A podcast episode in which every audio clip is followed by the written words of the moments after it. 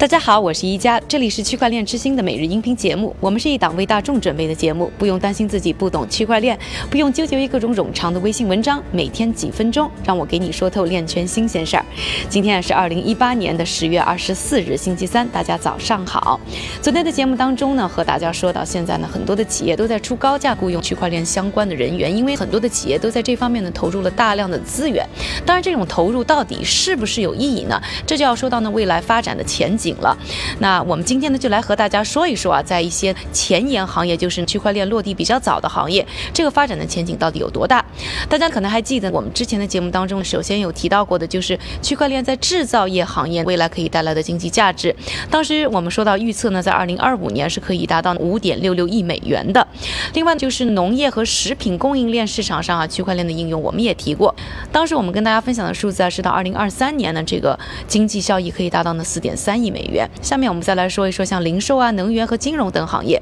从各种的研究数据来看，零售呢可能是未来五年区块链增长最快的市场，不但能够达到呢二十三亿美元的规模，预计增长率会达到每年百分之九十六点四，就是每年翻一番啊。而能源和保险业呢，预计呢将在二零二三年底呢分别增长到七十亿美元和十四亿美元，也是呢非常的可观。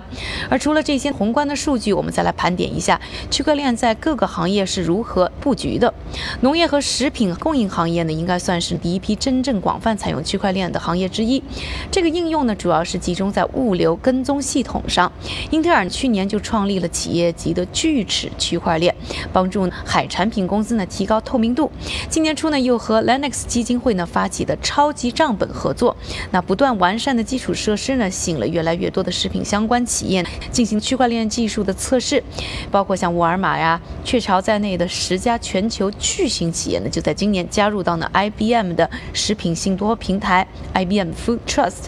据说呢，食品企业能够在短短几秒钟的时间里啊，就追踪到受污染农产品的来源。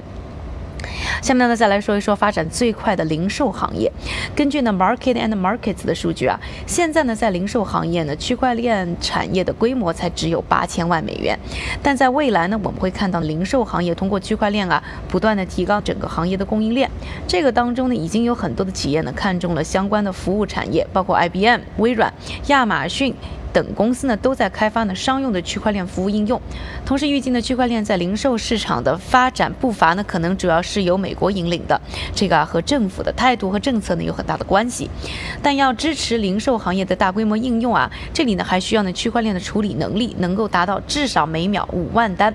可见啊扩容问题对于区块链技术的进一步的延展应用是迫在眉睫的。最后呢我们再来说一说金融行业啊，区块链呢可能会是在跨境银行市场的一个角。局者，这个年规模三十二万亿美元的行业的主要盈利模式呢，就是从大额交易当中赚取高额的手续费。比如，即便是在消除隐形银行费用的 TransferWire 平台上，可能你也要花上超过七千五百美元的成本来处理单笔一百万美元以上的交易。而一旦区块链能够介入的话，投资者呢就多了一个低成本的去中心化的选择。我们举个例子啊，就在本月中，也就是上个星期的时候呢，一个比特币投资者呢发送了两万九千九百九十九枚比特币，按当时的价格来算呢，差不多价值呢一点九四亿美元。在法币系统当中啊，这么大额的交易呢。可能成本轻轻松松就能达到呢数十万美元，但是啊，当时这个投资者只花了一美分。另一方面，就像我们纪录片出现过的，像恒星啊、瑞波啊等一些初创企业，他们都在积极的为银行呢提供基于区块链的一些支付服务。比如说，瑞波通过自己的区块链网络呢，为桑坎德银行处理移动应用程序的支付。而一旦呢区块链能够真正进入这一个领域啊，至少能创造呢数万亿美元的价值。聊完了这方面的信息以后呢，下面的时间还是交给我们的韭菜哥，他为大家准备了一组呢链圈的最新快讯。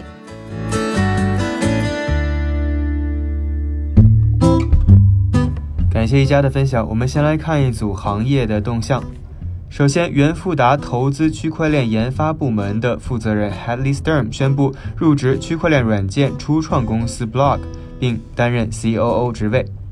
另外，Cointact SMS 的比特币现金钱包现在已经扩张到了南美洲的巴西和欧洲的波兰、克罗地亚和罗马尼亚。而这项服务呢，允许用户在没有互联网连接、额外账户或者需要下载任何应用程序的情况下，向手机号码或比特币现金的对应地址汇款。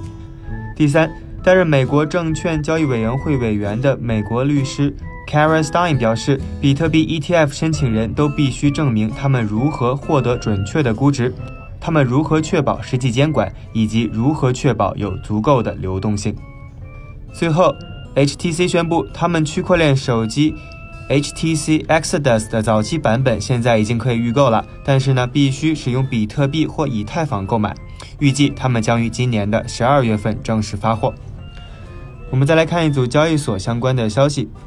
：Coinbase 宣布，用户可以开始购买、出售、发送和接收由 Circle 发起的稳定币 USDC。另外，Coinbase 刚刚还赢得了一项诉讼，诉讼曾指控 Coinbase 在推出比特币现金时，就何时以及如何支持这种新币发表了误导性的声明。而现在，美国的地方法官裁定，原告指控没有充分的阐明其法律依据。而现在，美国地方的法官裁定，原告的指控没有充分的阐明其法律依据。最后一条还是来自 Coinbase 的消息，纽约金融服务署。NYDFS 授权 Coinbase 建立 Coinbase 托管信托公司，公司将为比特币、比特币现金、以太坊、莱特币等六种数字货币提供托管服务。感谢韭菜哥的分享，感谢各位的收听，我是宜佳，明天继续和我一起关注区块链之星，区块链之星还原区块链最真的样子。